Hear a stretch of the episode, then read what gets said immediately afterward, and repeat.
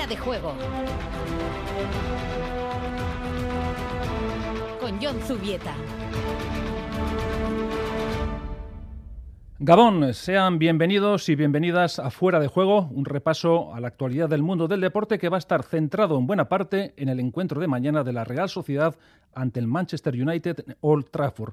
Pero al margen de la Europa League hay otros argumentos de este miércoles 7 de septiembre.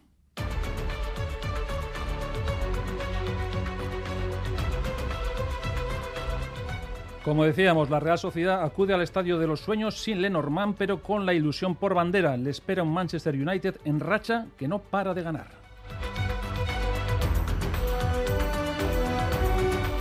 En la Vuelta a España hemos conocido el abandono de Roglic tras la caída sufrida ayer y en la jornada de hoy triunfo para Rigoberto Urán. Por otro lado, tendremos en nuestro programa a Javier Landeta, presidente de la Federación Vasca de Fútbol, que nos hará una semblanza de Luis Mari Elustondo, fallecido ayer.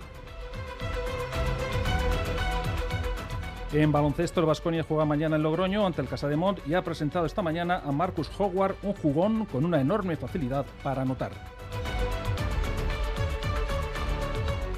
Asimismo, la selección española de básquet ha derrotado a Turquía en el último partido de la fase regular del Eurobásquet y pasa a octavos de final con López Arostegui y Brizuela. En el apartado de pelota, Lasso e Imaz se han medido en Ordicia a Jaca y Mariez Currena con victoria de estos últimos por 22-18. También tendremos en este espacio las declaraciones de Barrenechea y Urriza en vísperas de medirse este sábado en la final por la chapela del título de remonte. Y por supuesto daremos un repaso a lo acontecido en la Champions League. Pues son 32 los minutos que pasan de las 10 de la noche. Reciban antes que nada el cordial saludo desde el apartado técnico de Miguel Ortiz y Arancha Prado. Y vamos a arrancar. Lo hacemos con fútbol, porque mañana hay partido y vaya partido. La Real Sociedad se va a medir al Manchester United en el inicio de la Europa League. Lo va a afrontar con la baja por lesión de Lenormand, que supone un serio contratiempo para la zaga Churiurdin. El Ustondo y Pacheco se perfilan como su relevo, con más opciones a priori para el primero, dada su mayor veteranía. Chema Oliden, nuestro enviado especial, nos va a dar más detalles de este encuentro. Eh, Chema, Gabón. Gabón, yo buenas noches. Bueno, otra cita histórica para la Real en un templo de los sueños. Bueno, así por lo menos lo denominan y la verdad es que es un escenario en el que, eh, bueno, pues evidentemente se han sucedido grandes acontecimientos y en los que, bueno, pues la Real Sociedad en alguna ocasión ha tenido incluso mm, la oportunidad de participar. Es verdad que sin, sin demasiado éxito porque sus visitas a Old Trafford se han saldado siempre con derrota, aunque la más escandalosa mm, precisamente no, no, tuvo lugar aquí, sino, sino en Turín, en esa malhadada eh, eliminatoria eh, de 16 de final de la Europa League en plena pandemia en el que eh, en la que la Real Sociedad pues fue superada ampliamente por el conjunto británico. Pero sí, efectivamente, es un escenario con muchísima historia y los propios eh, responsables del club se encargan de, recordarlo porque eh, el propio estadio es un auténtico museo que evoca las grandes hazañas de, este club, un club que ha atravesado por momentos difíciles también, pero donde lógicamente lo que se resalta, lo que se destaca en mayor medida son los éxitos, que no son pocos, por cierto, del, del club de Manchester. Bueno, además el equipo realista va a estar acompañado por bastantes seguidores.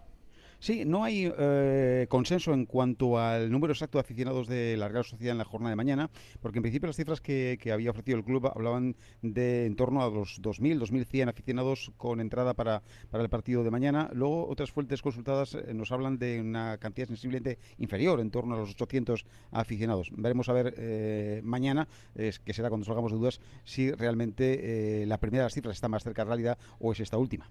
Bueno, y con la ausencia de Lenormand, lo normal sería que el Ustondo le sustituyera, salvo que cambiase Imanol de, sistema.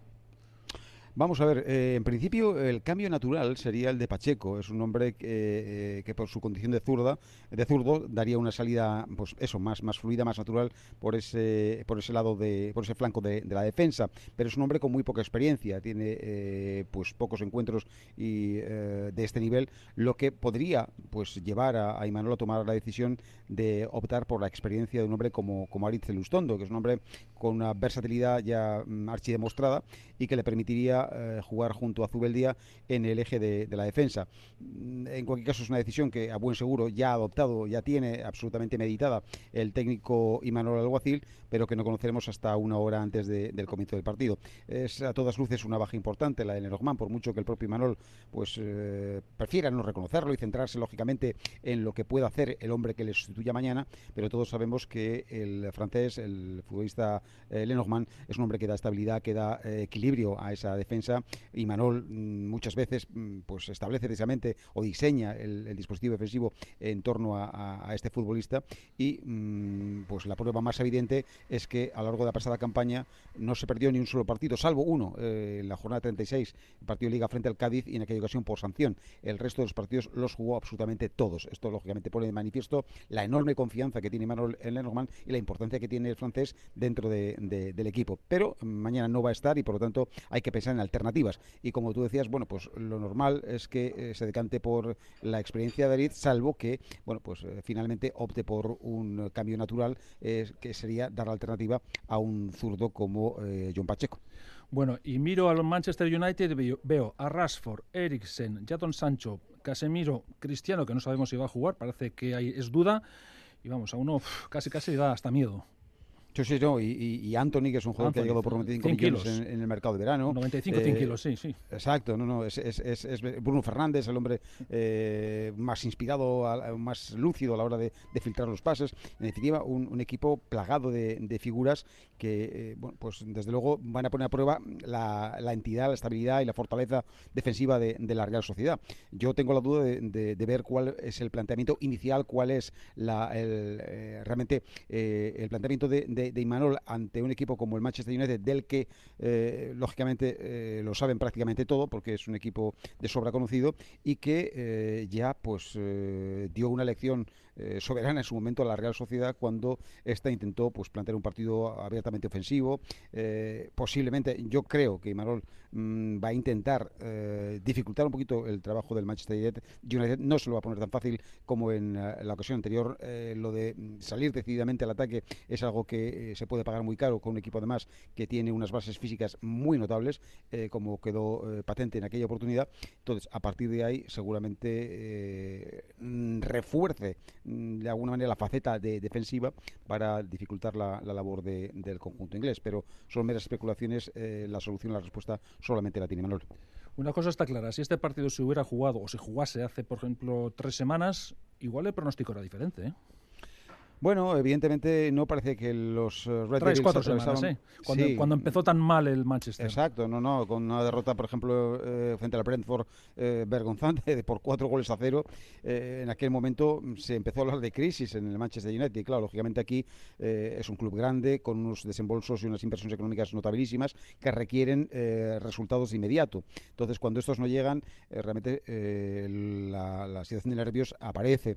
Pero mm, parece que, que y los suyos han reconducido la situación en las últimas jornadas, llevan ya cuatro jornadas consecutivas eh, ganando, cuatro victorias, lo cual, bueno, pues eh, lo que evidencia es que el equipo parece que ha entrado en la senda de, del, triunfo y, mañana, pues, mm, bueno, pues, pues eh, lógicamente parte con esa condición de, favorito que, nadie le puede negar. Otra cosa es, porque mm, precisamente se está comentando mucho en las últimas al respecto, la posibilidad de que Ten realice lleve a cabo algunas modificaciones con respecto a lo que venía siendo más o menos el once tipo en eh, la liga, donde no ha variado demasiado, uno o dos jugadores al sumo de un partido a otro, pero para mañana se hablaba de, la posibilidad, por ejemplo, de que Ronaldo pues eh, estuviera en el equipo titular, de Casemiro, que no es titular hasta el momento, también disfrutara de esa condición, incluso mm, que eh, Dubrovna jugara en la portería, el guardameta eslovaco que debutaría con el Manchester sustituyendo a, De Gea.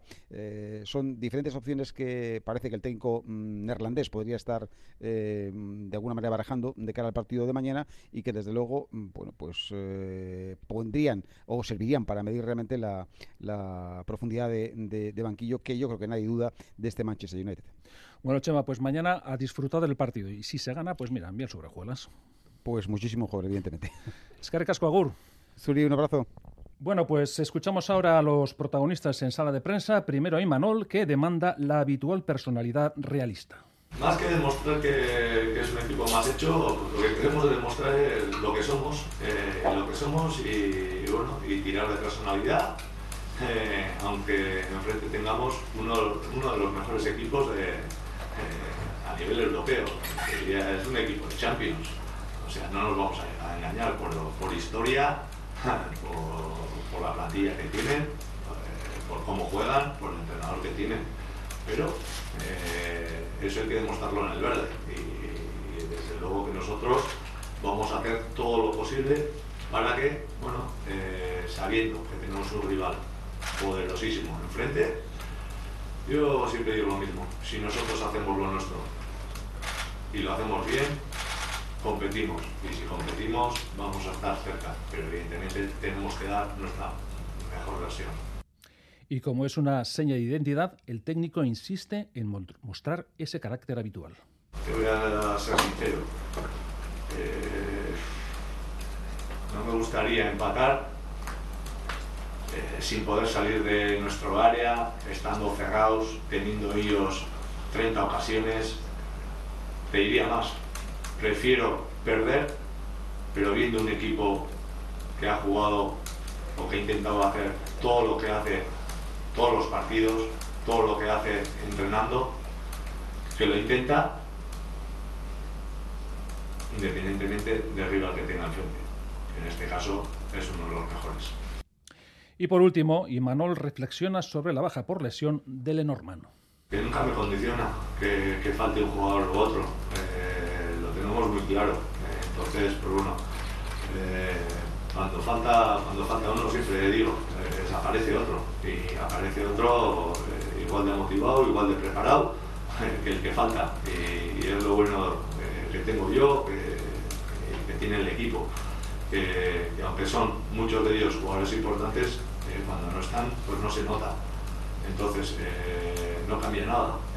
obviamente, si Robin juega asiduamente es por algo pero es que hay otros muchos que están esperando esa, esa oportunidad, entonces es, es, ahora cuando la tienen que, aprovechar.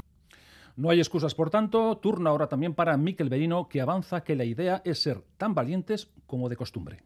Bueno, no es una idea de partido, es una idea de, de, plantilla, es una idea de equipo, es una idea de club. El ser valiente, el ser un equipo que, que va por todas de una manera o de otra, no solo, eh, como hemos demostrado muchas veces, eh, con un estilo de juego, con distintos sistemas, pero siempre con la misma idea en la cabeza, que es ir a por el partido, intentar atacar y, ir a por el rival, sea quien sea, y, tenga la magnitud que tenga.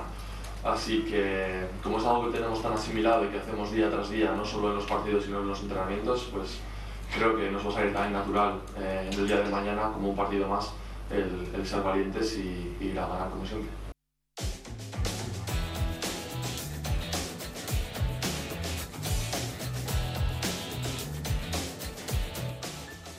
Seguimos con más fútbol. Ayer recibimos la triste noticia del fallecimiento de Luis Mario Lustondo, durante ocho años presidente de la Federación Vasca de Fútbol. Con tal motivo queremos acercarnos a su figura y legado de la mano de Javier Landeta, su sucesor en el cargo. Javier, Gabón. Gabón. Menudo palo, ¿no?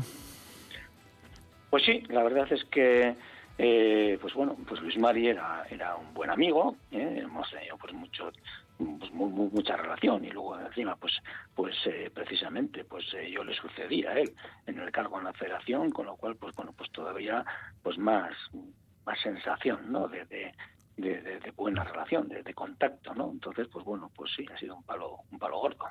Ha estado muchos años al frente de la federación. Cómo sería o cómo calificarías o cómo valorarías el legado que ha dejado bueno, pues la verdad es que yo creo que la Federación Vasca es una federación, yo creo que complicada de gestionar y bueno, pues eh, cogió un testigo que, lo ha sabido pasar pues con, mucha dignidad y, y, con un buen trabajo, ¿no? Pues eh, eh, con mucho tuvo que pues bueno pues con mucho trabajo por su parte para poder eh, digamos eh, mantener el ritmo de, la federación. Yo además pues bueno pues personalmente no puedo hablar personalmente también no pues porque pues eh, cuando fui presidente de Leyoa pues tuvimos pues mucha relación entre ambas instituciones y la verdad era pues una persona pues pues muy implicada no muy implicada en su en su responsabilidad eh, lo que está claro es que su labor no ha sido fácil, nada fácil. Nunca es fácil, ¿no? Nunca es fácil la, labor en la, Federación Vasca y evidentemente pues tampoco en, en el periodo en el que en el que ha estado, ¿no? Eh, la búsqueda de la oficialidad de las selecciones, la sección vasca, pues no es una labor fácil. Él ha puesto mucho ahínco, pero quizás a veces ha encontrado con cierta incomprensión. Bueno, pues no lo sé. Al final, eh, yo, yo creo que a nivel de país, pues bueno, pues es algo que, todos anhelamos, ¿no? Eh, luego, pues la incomprensión más que nada es, pues, pues cuando te encuentras luego con las instituciones a las que vas a, a reclamar, cuando realmente, pues bueno, pues hay, hay mm, pues bueno, pues te cierran la puerta o te dan una contestación en sentido negativo, ¿no? Yo creo que a nivel de país, pues incomprensión, yo creo que no ha sentido, no, no ha tenido, sino todo lo contrario, y sí que es verdad que luego, pues evidentemente, pues eh, la realidad muchas veces o, la, realidad actual ¿eh? ¿Eh? ¿Eh? por cómo está digamos ordenadas las las, las instituciones del fútbol y a nivel pues incluso político no pues pues pues pues pues te pegan un portazo que que que, que al final pues pues te, te, sienta pues mal y te, te lleva incluso a frustrar no te decía esto de la incomprensión, porque a veces, a pesar del trabajo que se haga, pues siempre hay voces discordantes, gente que no valora lo que se hace. Bueno, pero como bien sabes, eh, hagas el trabajo que hagas y lo enfoques de la manera que lo enfoques, eh, siempre hay quien, quien te critica, ¿no? Siempre hay quien te critica y, y digamos que, bueno, pues de eso no estamos exentos nadie y ya te digo, mm, hagas lo que hagas, eh, pues en estos cargos que tenemos de responsabilidad y que de algún modo también pues están muy expuestos ¿no? a, los medios y a la opinión pública, pues bueno, pues siempre pasa que, que bueno, pues no todo el mundo está pues a favor ¿no? de, lo que hagas. Y en estos años que ha estado Elustondo al cargo de la federación, ¿qué logros destacarías de él? Hombre, pues mira, en, principio el tema de, pues, la estabilización de, de la, de la Federación Vasca eh, y, también el, el, que de algún modo eh, seguir manteniendo el, testigo del prestigio de la Federación, ¿no? Luego, evidentemente, tú has comentado el tema, ¿no? Pues al final, en sus últimos meses de mandato, pues eh, trabajó por el tema de, de, la oficialidad, de la búsqueda de la oficialidad ante las instituciones internacionales, pero también hay un tema importante que es el mantener viva la llama de, de la Euskal Selección, ¿no? Yo soy soy, soy testigo o, estoy, soy protagonista de lo difícil que es cada vez más conseguir eh, partidos de fútbol y conseguir, entonces, eh, para nuestra selección, intentar buscarlo además, conseguir el mejor, el mejor equipo rival en el mejor escenario, tanto para nuestras eh, selecciones masculinas como femeninas y, y realmente pues ahí Luis Mari puso pues pues mucho mucho de su parte puso mucho mucho pues eso de su de su de sus incluso de su salud vamos a decir así para pues para conseguir eh, volver a retomar ¿no? situaciones mm. y, y, bueno pues eh, entonces pues yo creo que ha sido un que ha recorrido un camino con un testigo de una manera pues pues mejorando siempre porque yo creo que es el objetivo no cada cada testigo que se coge pues que intente mejorar pues lo que había hasta el momento no para seguir teniendo pues para la Federación Vasca de Fútbol pues al final que es digamos la federación del deporte más yo no sé si importante pero al menos más mediático no en este país pues bueno pues pues siga teniendo pues eh, siguiera teniendo el prestigio que, que se merece y me imagino que Javier Landeta ha aprendido mucho y es un ejemplo, ¿no? También Ulustondo a la hora de trabajar. Bueno, yo he aprendido mucho, he aprendido mucho, pues bueno, desde Lauren Chigana, que fue el primero, ¿no? Pasando por todos y evidentemente el más reciente Luis Mari y he aprendido mucho de, gestión y también de, de cómo ser como persona, ¿no? que en estos momentos pues también es muy importante decirlo, ¿no? Eh, encontré yo Luis Mari, pues ya era además un hombre pues una trayectoria larga en el fútbol no recordemos que antes de ser presidente de la federación había sido presidente del Erandio y bueno pues eso curte mucho no el presidente de un club. Entonces pues bueno pues al final es bueno aprender de los que de los que nos anteceden ¿eh? Porque evidentemente aquí nadie llega sabido ¿eh? y tenemos que, aprender de todo y de todos y en este caso pues Luis María ha sido pues un elemento muy importante pues para, para que yo personalmente pues haya aprendido muchas muchas cosas. Javier Landeta, es que ricasco. Es que ricasco Suey, Gabón, eh, bueno, Guarte.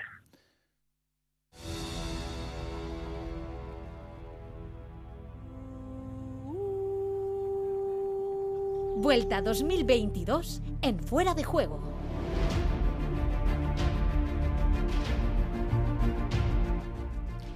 Hablamos de la vuelta, estamos prácticamente en el tramo final. Recordar que hoy ha abandonado Roglic y por otro lado que la victoria ha correspondido en la jornada de hoy a Rigoberto Urán. Dani Gaña, Gabón. Gabón, John. Bueno, más allá de, de decir que la victoria ha correspondido a un viejo roquero, está la noticia, la gran noticia de la marcha de Roglic. Sí, qué duda cabe. Hoy la etapa ya estaba mediatizada por el abandono, la no salida, mejor dicho, de Primo Roglic, segundo clasificado en la general. Ya fue un varapalo importante la pérdida por el coronavirus de, Simon Yates cuando iba quinto, que podemos decir en la última semana, de un corredor que estaba recortando tiempo, ganador tres veces eh, de las tres últimas ediciones de la carrera y que cuando iba segundo a menos de minuto y medio tiene que decir adiós eh, tras esa fuerte caída sufrida ayer en la etapa eh, que finalizaba en la localidad sevillana de Tomares. A partir de ahí, la carrera ha ido muy rápida por el viento y por las ganas de, batalla eh, y una ascensión eh, francamente bonita, eh, lo que ha sido hoy al, al monasterio de Tentudía en, la provincia de Badajoz eh, ha servido para que un veterano como Rigoberto Urán consiga la victoria de etapa, se meta también en el top ten y eh, Benepul haya, no, no, haya tenido demasiados problemas para controlar los ataques eh, del joven Ayuso y también del corredor Enric Mas, que ahora queda segundo en la clasificación general. Bueno, pues a lo largo de la tarde hemos tenido ocasión de hablar con Juan Magárate, que hablaba precisamente de la alegría que le ha causado esta victoria de Urán. Sí, la verdad que, que me hace especial ilusión tratándose de Rigoberto, ¿no? Un corredor con el que llevo pues siete años de director y, un corredor que ha conseguido grandes cosas y que, bueno, que sabemos que está ahora mismo en, pues en la parte final ya de su carrera deportiva, pero que le sigue poniendo las mismas ganas que el primer día, ¿no? Y es el, típico corredor que, nunca le falta la sonrisa y jamás lo he visto enfadado, ¿no? Y, la verdad que, es especialmente emocionante hoy porque, porque bueno, eh, no, no es fácil rematar una fuga con corredores de esa calidad, pero está yendo a más en esta Vuelta a España y teníamos confianza en que podía ser así. Seguimos escuchando a Juan Magárate, que decía también que se habían dado las circunstancias precisas para su victoria. Teníamos marcadas dos semanas de etapas, porque, porque sabíamos que era una, vuelta en la que las fugas iban a ser fugas de éxito, la gran mayoría, eh, y bueno, eh, pues, pues todos los días estábamos buscándolo, ¿no? Ha habido días que no lo hemos podido conseguir, que nos hemos, hemos tenido frustración, otros días que sí lo hemos conseguido, pero no con corredores escaladores en etapas con finales en alto, entonces pues al final se tenía que dar la carambola justa, ¿no? Yo creo que al final eso es lo que ha pasado y, bueno, pues eh, hay que hay que estar contentos. Hay que estar contentos por lo sucedido, no así en las filas de Jumbo, porque, saben ustedes, se ha producido la marcha, el abandono de Roglic. Hablaba precisamente de eso. Johnny Riberri, en la sintonía de Radio Euskadi y Radio Vitoria, están todavía en Jumbo haciendo la digestión. Bueno, pues eh, nosotros estamos lógicamente afectados, pues porque de alguna manera la participación en la vuelta eh, a estas alturas de la carrera en la situación en la que estaba Primos y con todas las expectativas que se habían generado para poder ganar la vuelta pues pues a partir del día de ayer pues se, nos ha derrumbado. Entonces bueno pues hoy estamos haciendo la digestión un poco amarga de todo esto y bueno, pues me imagino que como otras veces ha sucedido también él será un poco el que nos, el que a través de su recuperación, que vuelva a entrenar, que empiece a plantearse objetivos, pues nos saque un poco de la, de la, de la, de la mala experiencia que estamos teniendo en estos momentos. Y la pregunta era obligada, ¿esto supone el fin de la temporada para Roglic? Vamos a ver, vamos a ver cómo es la recuperación más lenta. Eh, si no ha salido, evidentemente, es porque las condiciones eh, físicas no eran las adecuadas y, las prestaciones no eran las que deberían de ser y ha decidido no tomar la salida. Y aparte que, bueno, yo creo que los aficionados que ya le conocen a Roglic, si no ha salido realmente es porque no podía, porque seguramente si le habrían dejado salir con todo el cuerpo vendado, pues habría salido, pero, pero evidentemente, pues bueno, pues no, no, no era ni siquiera seguro para él porque después del impacto que, a nivel craneal pues tuvo más afectaciones igual de las que parecían eh, inicialmente y han sido un poco las, las determinantes de no tomar la salida en el día de hoy, más que los traumatismos, vamos a decir, a nivel de extremidades, tronco, etc. Bueno, Dani, de esta manera se lo ponen, digo entre comillas, un poco más fácil a Benepul. Bueno, qué duda cabe, ¿no? Es, evidente que eh, podemos decir que lo más, lo peor había pasado para él tras ese fin de semana en Andalucía, en La Pandera y en Sierra Nevada, pero que le quedaba una, una semana, bueno, sigue quedando una semana con tres llegadas en alto, ya hemos superado una con Enrico Berturán, yo creo que no digamos que vaya a respirar tranquilo, pero hombre, cuando tu mayor rival eh, y lo tienes más o menos cerca está, eh, se tiene, tiene que abandonar, qué duda cabe que la cosa se le simplifica a un, a un belga que en todo caso hoy sí ha estado muy, muy bien y atento a los posibles movimientos desde de sus rivales. Queda todavía carrera, veremos también cómo actúan corredores que antes estaban fuera del cajón y que ahora tienen esa opción de entrar en la tercera posición. Hablamos de Carlos Rodríguez, hablamos de Superman López, el colombiano del conjunto Astana, y también de la actitud de un Enric Mas, que hoy ha probado a Ebenepul en Tentudía, aunque rápidamente, como digo, ha reaccionado el, líder, el Mayotte Rojo, que lo lleva siendo ya por dos semanas enteras de vuelta. Bueno, para finalizar con la Vuelta a España, recordamos la etapa de mañana, que es la decimoctava octava. 192 eh, kilómetros eh, con el alto del Piornal, que se va a superar eh, pues hasta en dos vertientes diferentes. Antes el alto de la Desespera. la verdad es que es una etapa larga, 192 kilómetros de calor. Y bueno, esas dos vertientes del Piornal tienen, tienen miga, tienen, tienen la posibilidad, desde luego, para el que quiera atacar, de poder hacerlo. Y veremos si hoy también se cumple esa alta velocidad que ha llevado al pelotón a presentarse en la línea de meta en Tentudía con más de 20 minutos de adelanto. Bueno, no termina todo con la Vuelta a España? ¿Hay más frentes abiertos? Sí, hombre, también eh, dentro de la vuelta comenzaba la vuelta femenina, la, Challenge Ceracity, eh, que comenzaba en Marina de Cudello con una crono por equipos. Hay que decir que ha ganado el equipo de Otrek Segafredo, que Elisa Longoborgini es la primera líder de la carrera eh, que va a finalizar el domingo también con los chicos en, Madrid. Gran actuación del equipo Bike Change con la corredora rentería Anne Santesteban, que ha sido segundo por equipos y ahora mismo es octava en la clasificación general. Y buen papel, papel, digamos, correcto tanto para Vizcaya durante como para Laboral eh, Cucha de la Fundación Euskadi que han conseguido evitar las últimas eh, posiciones de esta crono por escuadras. Mañana segunda etapa, salida y llegada en Colindres eh, con seis puertos de montaña. En principio la etapa más dura en cuanto a montaña hace referencia de la vuelta femenina de la Challenge, vuelta Cera City. Lo dejamos así, Dani. Un último apunte en, Gran Bretaña, triunfo de Gonzalo Serrano, madrileño de Movistar. Muy buena carrera de Omar Fraile, que ha sido cuarto lanzando el sprint para Tom Pido, que ahora eh, Gonzalo Serrano de Movistar es el líder eh, a falta de tres eh, jornadas. Omar Fraile es segundo. Y en, Rumanía el sprint ha ganado Karstensen. Jonathan Lastra es décimo noveno en la general a cinco segundos del nuevo líder, el rumano Grosso. Ahora sí, Dani, lo dejamos de esta manera. Es Casco, Dani. Gabón. Hablamos ahora de pelota, un resultado en Ordicia, Jaca Mariz Currena 22, Lazo Imbaz 18 y hablamos también de la final de remonte de este fin de semana. Protagonistas Barrenechea, Urriza. Barrenechea llega en el mejor momento. Diría que sí, no es complicado porque no ha ido muy bien, eh, no ha ido como yo quisiera, por lo menos el campeonato. Eh, la liguilla, sobre todo la segunda y la tercera jornada, no me encontraba ni física ni técnicamente como yo quisiera. Eh, hemos comentado varias veces en el campeonato el tema de los picos de juego.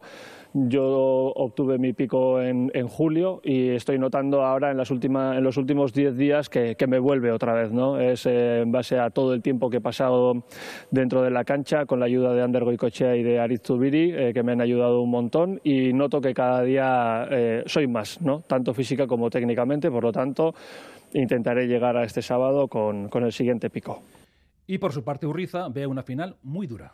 Partido muy duro. Yo creo que, que los dos ya somos eh, veteranos o no nos pilla de nuevas.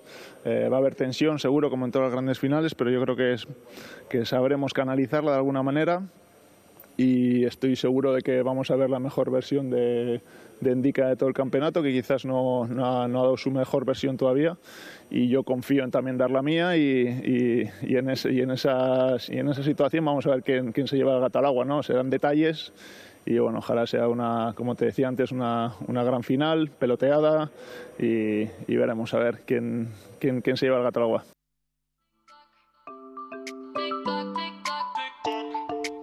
Vamos terminando y vamos haciendo recopilación de los datos correspondientes a la Champions League. Barça 5, Victoria Plesen 1, Club Brujas 1, Bayer Leverkusen 0, Inter 0, Bayern Múnich 2, Nápoles 4, Liverpool 1 y Tottenham 2, Marsella 0. Está en juego el Atlético de Madrid 1, Oporto 1. Acaba de eh, conseguir el empate el equipo portugués. Y también les recuerdo, Ajax 4, Rangers 0. No hay tiempo para más. Hasta aquí el tiempo del deporte. Nuestro fuera de juego. Escaricas Agur.